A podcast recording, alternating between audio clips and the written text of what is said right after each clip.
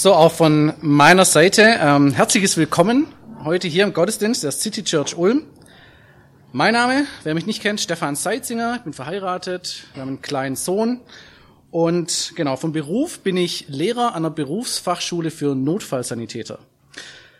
Hier in der Gemeinde, da leite ich zusammen, leite ich zusammen mit meiner Frau die Mini-Church Seitzinger. Wir treffen uns alle zwei Wochen und haben eine sehr gute Zeit zusammen. Wir essen zusammen immer was Leckeres, haben, ja, tauschen uns aus. Wir nehmen immer so ein Buch der Bibel durch, komplett, ähm, ohne was wegzulassen und sind da, ja, echt auch, ja, haben eine sehr gute Zeit zusammen. Und wenn ihr Interesse haben solltet, dann dürft ihr gerne ähm, die Leute ansprechen, die jetzt gerade strecken. Ich gucke mal, ob auch so viele da sind heute. Ja, genau, doch. Genau. Oder bei mir natürlich dürft ihr euch auch melden. Genau. Jetzt aber Schluss mit der Werbepause. Ähm, wobei genau, ich darf keine Schleichwerbung machen. Es gibt natürlich auch viele andere Mini-Churches hier in der Gemeinde, die ihr besuchen dürft. Ähm, genau, natürlich. Als Daniel mich gefragt hat, ob ich einen unserer neu definierten Werte in der Predigt übernehmen möchte, da hat er mir ein paar Werte vorgeschlagen und ähm, weil ich so ein mutiger Typ bin, habe ich mich natürlich gleich für Mut entschieden, ja. Und natürlich auch, wenn es ganz oben steht, als wichtigstes, ja. Nee, aber Spaß beiseite, ich bin kein mutiger Held, ich bilde die nur aus bei mir an der Schule, klar. Ja. Ähm, ich habe mich für dieses Thema deswegen entschieden, weil ich glaube, dass Mut wirklich für uns oder persönlich, aber auch für uns als Gemeinde ähm, ein hochspannender und ganz, ganz wichtiger Wert ist. Und ich glaube, dass, wenn ich jetzt von meinem Leben ausgehe, ähm, ich mehr Mut auf jeden Fall ähm, brauche und dass ähm, ich glaube auch viele Christen ähm, ja da noch Mut nach oben haben, so wie es mir geht. Ich möchte zu Beginn aber noch beten mit uns. Vater, ich danke dir jetzt für diesen Sonntag. Ich danke dir, dass wir ja uns gemeinsam hier treffen können, dass wir Gottesdienst haben können, dir zur Ehre. Vater, und ich bitte dich, dass wir heute ja von dir ganz konkret was mitnehmen, dass wir ja verändert auch nach Hause gehen, dass wir spüren dürfen, Herr, wie du uns ja zum Positiven veränderst und dass wir einfach sehen dürfen, ja, wie wir einfach hier auch eine super Gemeinschaft haben können. Amen. Wer auf unsere Homepage klickt oder auf Facebook oder die Flyer anschaut, der findet dort zum heutigen Thema ähm, oder kann da Folgendes lesen. Und zwar kommt da, genau, dieser Text, diese Überschrift, und da steht, im Zentrum steht bei uns eine Person, Jesus Christus. Wir versuchen von ihm her unsere Kirche zu denken und auf ihn hin auszurichten.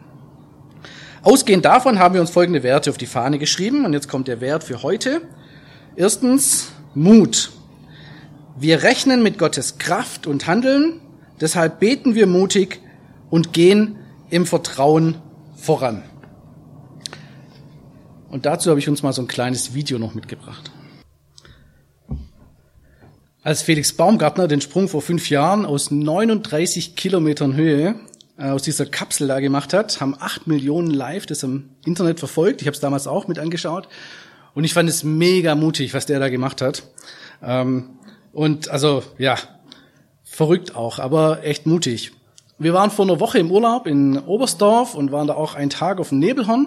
Und da konnte man auch beobachten, Entschuldigung, wie dort so Gleitschirmspringer, so ein paar Meter von uns weg, so, ja, äh, paar Schritte Anlauf genommen haben, ihren Schirm hochgezogen haben und dann aus zwei Kilometern, ja, lächerlich, aber zwei Kilometern Höhe dann eben darunter ähm, den Berg gegleitet sind ich finde es mega spannend, ja, und ähm, würde mich das selber nie trauen, keine Chance, und schon gar nicht hier aus 39 Kilometern Höhe. Echt unglaublich, was der für einen Mut hier hatte. Der Sprung ist übrigens schon wieder eingestellt worden, der Rekord. Ein Google-Manager, Alan Eustis, der ist aus knapp 42 Kilometern gesprungen. Ah, verrückt. Wenn wir von, oder wenn wir an Mut denken, dann kommen uns ganz unterschiedliche Gedanken. Niklas hat erzählt von dem Soldat, ähm, manche von uns denken vielleicht, äh, so wie ich, an die Avengers, ja, die gerade im Kino laufen, die ich gern sehen möchte, diese mutigen äh, Comichelden. Ähm, andere denken vielleicht an William Wallace. William Wallace. Braveheart, genau, ja. Ähm, dieser mutige Freiheitskämpfer, der für die Unabhängigkeit Schottlands gekämpft hat. Oder andere denken vielleicht an Nelson Mandela, an Martin Luther King oder an Alltagshelden, die sich für andere Menschen, für Tiere, für die Umwelt und so weiter einsetzen. Ich weiß nicht, wie es euch jetzt geht bei dem Gedanke an Mut, aber ich bewundere die Menschen, die so mutig sind. Und ich wäre es manchmal auch gern. Ja, ich habe jetzt heute hier, wie ihr seht, ja, mutig, mutig, ähm, Badelatschen angezogen. Aber ganz ehrlich, das hätte ich nicht gemacht, hätte ich meine Frau gesagt, komm, mach das. Ja? ähm, das ist gut, das ist mutig. Ja? Ähm, also ich wäre gern mutiger, ja, aber ich habe es gemacht, ja, ich habe es angezogen. Ähm, und genau. Auf jeden Fall gibt's eine Umfrage, eine ganz interessante. Ähm, 2015 hat das Spiegelmagazin Bento eine Umfrage unter 1000 jungen Menschen zwischen 18 und 30 gemacht. Und die haben da die Leute befragt zu ihrem Charakter. Und es war ganz spannend, was da rauskam. Und zwar haben 88 Prozent von denen angegeben, dass sie mit ihrem Charakter unzufrieden sind. 88 Prozent haben angegeben, mit ihrem Charakter unzufrieden zu sein. Unter den mickrigen 12 Prozent, die mit sich komplett zufrieden sind, die sagen, passt alles, ähm, waren erstaunlicherweise überproportional viele Naturwissenschaftler, Jungs und 24 bis 26-Jährige. Und jetzt würde mich mal interessieren, wie viele Naturwissenschaftler haben wir denn hier im Raum? Mal Mediziner eingeschlossen, Jungs und 24 bis 26-Jährige. Mal strecken, dass wir mal so gucken können. Okay, alles klar. Also ihr, ja, ähm, seid hier, ja, gut dabei, Mut für euch kein Problem. Ähm, Im Gegensatz dazu, sagt diese Umfrage, sind Pädagogen, ja, Frauen und unter 20-Jährige, die sind da eher ähm, ja, mit sich unzufrieden, was den Charakter betrifft. Und der Wunschzettel der Eigenschaften, ja, was man gern an sich ähm, ändern würde, der ist sehr lang gewesen. Also von diesen 88 Prozent. 46 Prozent, also fast die Hälfte, wäre gern selbstbewusster. Rund jeder Vierte, 25 Prozent, wünschte sich oder wünscht sich offener, ausgeglichener, willensstärker und ehrgeiziger zu sein. Und das Spannende für uns heute, 31 Prozent, also jeder Dritte, jede Dritte, wäre gern mutiger. Also wir Pädagogen, Frauen und alle unter 20 hier im Raum. Die anderen schon super. Ja, ist auch gut zu wissen, dass so viele hier in der Gemeinde sind, die da echt voll mutig sind. Ähm, das, was ich jetzt zu sagen habe, wird euch vielleicht nicht so interessieren, aber trotzdem ist vielleicht was dabei, was ihr mitnehmen könnt auch. Ich habe hier nochmal ähm, die Ausführungen zu unserem Thema Mut. Genau. Also hier, was wir uns auf die Fahne geschrieben haben. Wir rechnen mit Gottes Kraft und Handeln und deshalb beten wir mutig und gehen im Glauben voran. Ist es so? Rechnen wir mit Gottes Kraft und seinem Handeln? Beten wir mutig? Gehen wir im Vertrauen voran? Ganz ehrlich? Ich glaube ja. Ich glaube, unter uns sind einige Leute, die, wenn ihr die näher kennen würdet, da werdet ihr überwältigt, mit welcher Überzeugung sie täglich mit Gottes Kraft und seinem Handeln rechnen. Und ich könnte euch auch ganz mutige Beterinnen und Beter hier nennen in der Gemeinde und Menschen, die im Vertrauen auf Gott vorangehen. Ja. Ich kenne aber auch, oder ich ja, glaube aber auch, dass es unter uns ganz viele gibt, die sich das wünschen würden, Gottes Kraft und sein Handeln noch mehr in ihrem Leben zu erleben, die selbstverständlich auch beten und ähm, auf Gott vertrauen wollen, aber mit dem Vorangehen, ja, im Vertrauen, das ist noch so eine Sache. Und ich glaube auch, dass unter uns hier Menschen sind, die mit dem Satz vielleicht noch nicht so wirklich was anfangen können, die aber sicherlich durchaus interessiert sind, was es damit auf sich hat. Meine Frau und ich, wir durften dabei sein, als die Gemeinde hier vor zehn Jahren in verschiedenen Wohnzimmern ihren Anfang genommen hat. Und wir durften schon an vielen Stellen Gottes Kraft und Handeln in der Gemeinde und durch die Gemeinde erleben. Da sind Menschen zum Glauben gekommen, Ähm, Menschen wurden gestärkt im Glauben, es gab soziale Aktionen oder jetzt gerade erst kürzlich ähm, die Mini-Church von Nawab, die sich so sehr dafür eingesetzt hat, dass es äh, möglich wird, dass seine Frau und sein Kind eben aus Afghanistan auch nachreisen können. Ich glaube, er ist heute deswegen auch gar nicht da, weil ich glaube, heute ähm, kommt. Und das war echt so eine ähm, klasse Aktion von der Mini-Church und Gott wird's euch auch echt danken. Ich glaube aber, dass Gott noch sehr viel mehr Handlungsspielraum für uns als Gemeinde hat. Dass seine Kraft und unendliche Gnade in unserem Leben und in unserer Gemeinde noch viel mehr zur Entfaltung kommen kann, wenn wir, und jetzt kommt's, mutig beten und im Glauben, den er uns schenkt, dann im Vertrauen vorangehen. Jetzt fragst du dich vielleicht, so wie ich mich auch gefragt habe, ja, und wie geht das? Lasst uns herausfinden. Im Lukasevangelium, im Neuen Testament, da lesen wir eine, wie ich finde, wirklich eine der ungewöhnlichsten Erzählungen von Jesus. Ist wirklich eine. Also ich finde die sehr cool, aber ist echt sehr ungewöhnlich. Ähm, die passt aber sehr gut zu unserem heutigen Thema. In Lukas 11 steht die und ich möchte euch mal den ersten Abschnitt daraus vorlesen. Ihr könnt es auch mitlesen hier. Weiter sagte Jesus zu seinen Jüngern, Eingenommen, einer von euch hat einen Freund. Mitten in der Nacht sucht er ihn auf und sagt zu ihm, hey, bitte leih mir doch drei Brote. Ein Freund von mir ist auf der Reise ähm, bei mir, hat auf der Reise bei mir Halt gemacht und ich habe nichts zu essen, was ich ihm anbieten könnte. Und eingenommen, der, den er um Brot bittet, ruft dann von drinnen, hey, lass mich in Ruhe, die Tür ist schon abgeschlossen und meine Kinder und ich sind längst im Bett. Ich kann jetzt nicht aufstehen und dir was zu essen geben. Und Jesus sagt, ich sage euch, er wird es schließlich doch tun. Wenn nicht deshalb, weil der andere mit ihm befreundet ist, dann doch bestimmt, weil er ihm keine Ruhe lässt. Er wird aufstehen und ihm alles geben, was er braucht. Eine Erzählung, super spannend.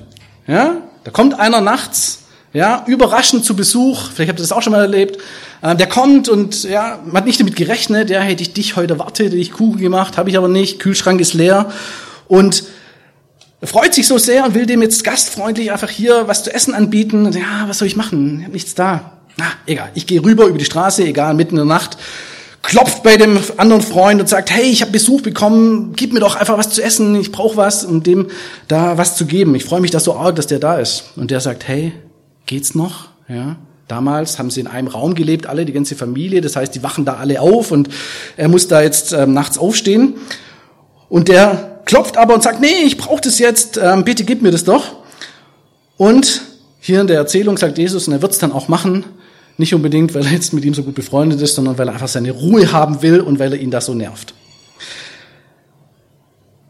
Diese Erzählung macht Jesus auf eine Frage hin, seiner Jünger. Und diese Frage ist sehr spannend. Er erzählt die Geschichte, nachdem die Jünger ihn gebeten haben oder gefragt haben, Herr, lehre uns, wie man betet. Die Jünger wollen wissen, Herr, wie soll man, wie betet man? Wie macht man das? Bring uns das bei. Und dann erzählt Jesus genau diese Geschichte. Ich habe ich ja vorher schon gesagt, also ich bin nicht so der mutige Typ. Die Schuhe war die Idee von meiner Frau. Aber ich bin es trotzdem mal mutig und zitiere hier in der evangelischen Freikirche einen Papst, und zwar den aktuellen Papst Franziskus. Der hat nämlich Folgendes zu dieser ähm, Bibelstelle gesagt. Franziskus sagt zu dieser Bibelstelle, ein Gebet, das nicht mit aller erdenklichen Vertrautheit mutig ist, ist kein richtiges Gebet. Nochmal. Ein Gebet, das nicht mit aller erdenklichen Vertrautheit mutig ist, ist kein richtiges Gebet. Wenn man betet, braucht man den Mut, darauf zu vertrauen, dass der Herr uns erhört. Den Mut, an seine Tür zu klopfen. Und das sagt Jesus übrigens selbst. Wenn wir weiterlesen, Verse 9 und 10, dann lesen wir da weiter. Darum sage ich euch, bittet und es wird euch gegeben. Sucht und ihr werdet finden. Klopft an und es wird euch geöffnet. Denn jeder, der bittet, empfängt und wer sucht, findet und wer anklopft, dem wird geöffnet. Wenn ich mein Gebetsleben anschaue, entdecke ich immer wieder, dass es nicht so ganz dem entspricht, wie ich bete.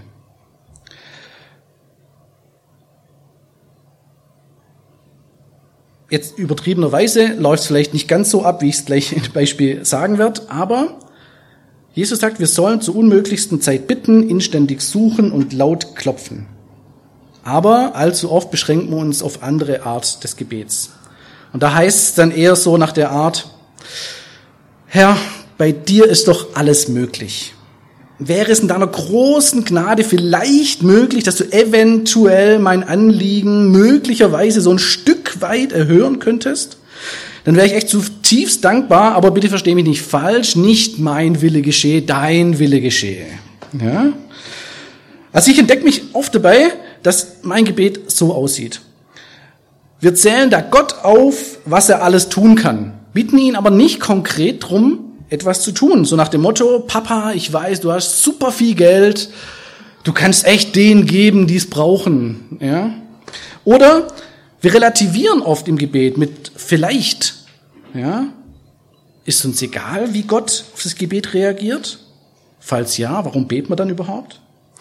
Oder wir relativieren somit ähm, ein Stück weit. Ah, können wir nicht so ein bisschen davon haben? Also bloß nicht zu viel Segen, ja, das, äh, damit kann ich nichts anfangen. Oder auch so nach dem Prinzip, nicht unser Wille, sondern dein Wille geschehe. So nach dem Motto, ich habe nichts zu wollen, ich bin unwürdig. Ihr Lieben, welcher Vater wäre nicht traurig über so wenig Mut, Zugangslosigkeit und Pessimismus seitens seiner Kinder? Ich habe überlegt, wie würde ich in so einer Erzählung, wie es jetzt hier passiert ist, mit dem Freund, der nachts kommt, reagieren. Ganz konkret, was würde ich machen? Und ich habe mich dabei ertappt, so, ich hab, also wie hätte ich jetzt reagiert? Ich hätte wahrscheinlich so ein Handy rausgenommen, so eine SMS geschrieben, hey, bist du zufällig noch wach?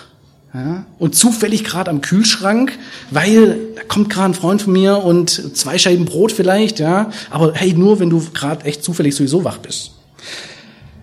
Ist nicht oft so, dass wir so in der Art beten? Also kurz gesagt, verstehen wir es, an Gottes Herz zu klopfen?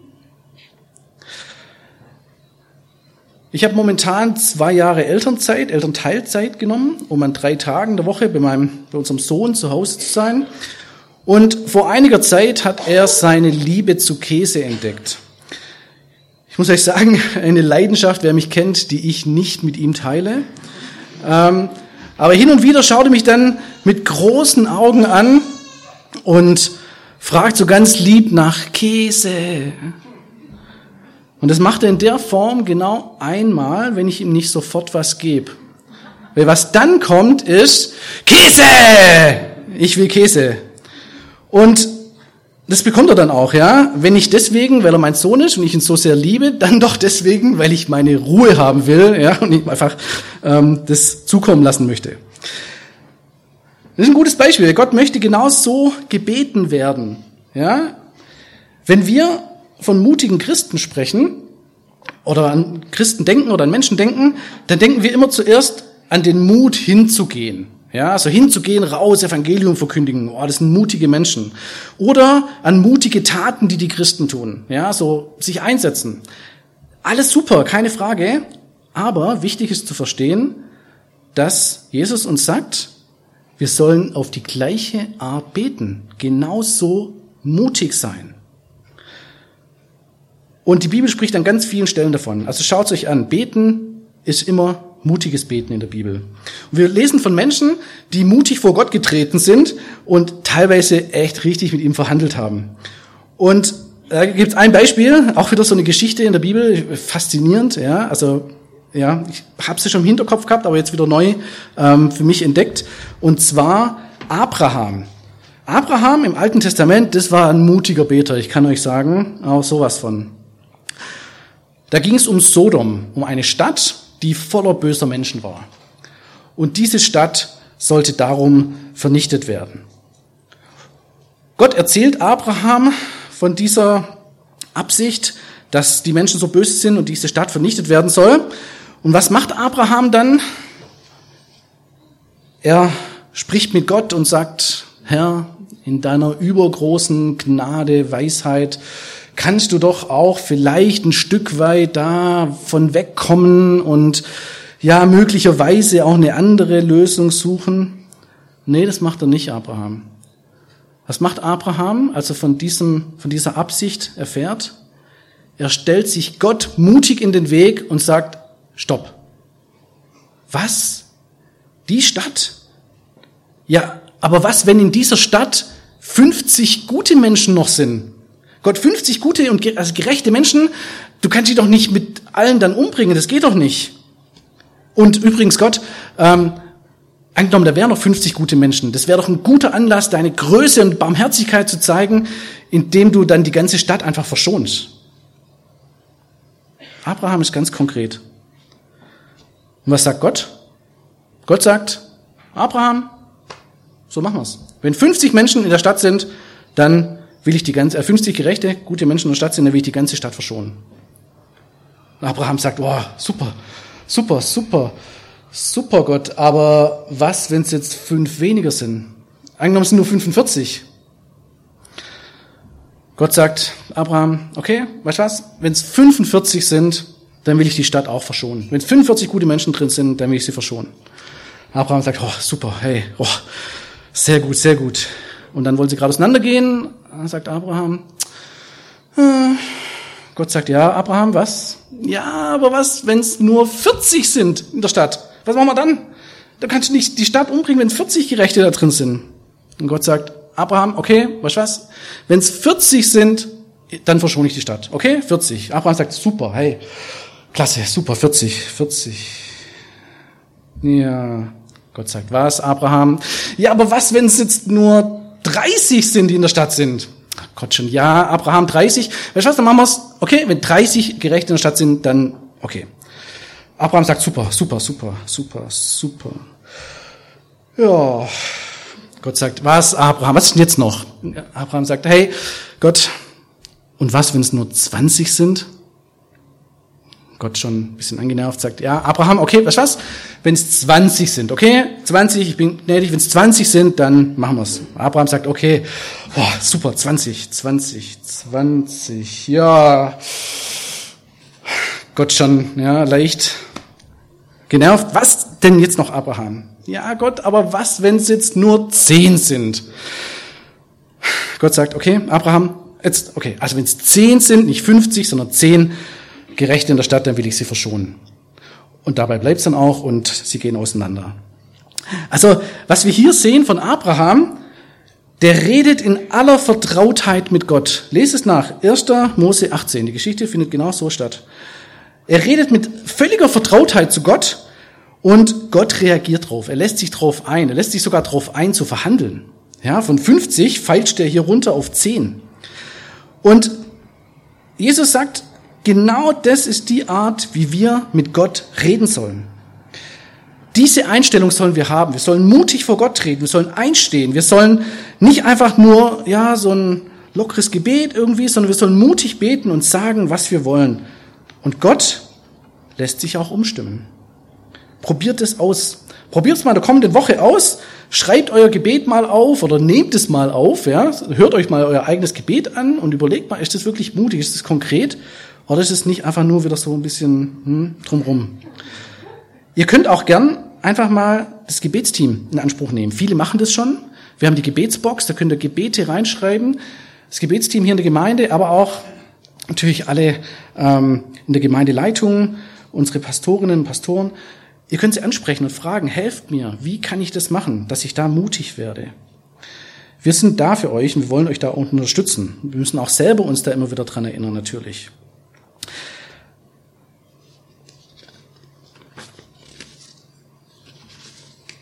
In der Erzählung gibt es noch einen letzten Abschnitt und den möchte ich euch noch vorlesen. Ab Vers 11. Ist unter euch ein Vater, der seinem Kind eine Schlange geben würde, wenn es ihn um einen Fisch bittet? Oder ein Skorpion, wenn es ihn um ein Ei bittet? Wenn also ihr, die ihr doch böse seid, das nötige Verständnis habt, um euren Kindern gute Dinge zu geben, wie viel mehr wird dann der Vater im Himmel denen den Heiligen Geist geben, die ihn darum bitten? In diesem letzten Abschnitt, da steckt eine ganz, ganz große Wahrheit drin, die man ganz schnell auch leider überliest. Kurz zum Verständnis, dieses Böse an der Stelle meint, ähm, noch keinen lebendigen Glauben an Gott zu haben. Wenn man also jetzt so liest, wenn ihr also, die ihr noch keinen lebendigen Glauben habt an Gott, das nötige, trotzdem das nötige Verständnis habt, euren Kindern gute Dinge zu geben, wie viel mehr Dinge kann ich dann euch geben? Nee, das steht da nicht. Da steht, wie viel mehr wird dann der Vater denen den Heiligen Geist geben, die ihn darum bitten? Ihr Lieben, das ist was viel Größeres. Wenn wir mutig beten, dann erhalten wir nicht einfach nur Kraft von Gott. Ja? Oder erleben sein Handeln einfach nur so. Sondern Gott kommt selbst in unser Leben. Gott schenkt uns nicht einfach nur so Kraft oder Gnade per Post. Ja, wir warten jetzt schon eine Woche drauf, gucken immer wieder nach, Briefkasten, na, nichts drin. Ah, heute Kraft von Gott drin, super, ich warte schon ewig drauf. Sondern Gott bringt uns oder ist die Kraft selbst. Er bringt uns sich selbst. Er ist die Kraft, die in uns wirken möchte. Er ist der Mut, den wir brauchen, um im Vertrauen voranzugehen. Er ist die Hoffnung und Zuversicht, die wir brauchen. Und Paulus fasst diese Wahrheit in einem Brief an die Epheser im Neuen Testament in einen Satz zusammen. Und dieser Satz lautet folgendermaßen. In Christus haben wir Mut und Zugang zu Gott mit Zuversicht durch den Glauben, den er uns schenkt. In Christus haben wir Mut und Zugang zu Gott mit Zuversicht durch den Glauben, den er uns schenkt. Zuversicht steht hier für den Glauben, dass die Zukunft Gutes bringt. Und ich komme zum Schluss. Wenn wir Gottes übernatürliche Kraft und sein Handeln in unserem Leben und in unserer Gemeinde erleben wollen, dann müssen wir lernen, mutig zu beten. In der Frage, wie man jetzt aber mutig betet, sagt uns Jesus, bittet unablässig, sucht so lang, bis ihr es habt, klopft an das Herz Gottes, lasst nicht locker und lasst euch von nichts abschrecken, habt keine Angst, weil in mir seid ihr mutig, in mir habt ihr die Zuversicht, dass es auch so kommt. Und das wünsche ich uns, dass wir das erfahren dürfen. Wir erfahren es schon in der Gemeinde, keine Frage, aber Gott hat noch sehr viel mehr für uns und da freue ich mich schon drauf, von euch zu hören, wie es euch damit geht, wenn wir für uns, aber auch als Gemeinde mutig beten und im Glauben vorangehen. Amen. Ich bete noch mit uns. Vater, mutig sollen wir beten. Konkret sollen wir sein. Sollen sagen, was wir wollen. Und Vater, das wollen wir tun. Wir wollen dich bitten, dass du in uns groß wirst, dass du, der du die Kraft bist, dass du, der, du, der du handelst, dass du in unser Leben kommst und dass wir es erleben dürfen, wie du durch uns handelst und wie wir im Glauben vorangehen können und erleben dürfen, Herr, was es heißt, mit dir zu leben. Ich danke dir von Herzen, dass wir ja das lesen dürfen, dass wir das lernen dürfen auch von dir wie wir beten sollen. Und ich danke dir auch dafür, dass du handeln wirst, Herr. Vater, und an den Stellen, wo wir das noch nicht können, wo wir noch mutlos sind, da bitte ich dich, dass du groß wirst in uns, dass wir den Mut haben, den wir in dir haben, der du bist, dass wir da das wirklich erleben dürfen in unserem Leben. Ich danke dir, dass wir als Gemeinde uns da gegenseitig bestärken dürfen. Und ich bitte dich, dass wir das auch erleben dürfen, immer mehr wie du handelst und wie du uns Kraft gibst für die Aufgaben, die anstehen. Amen.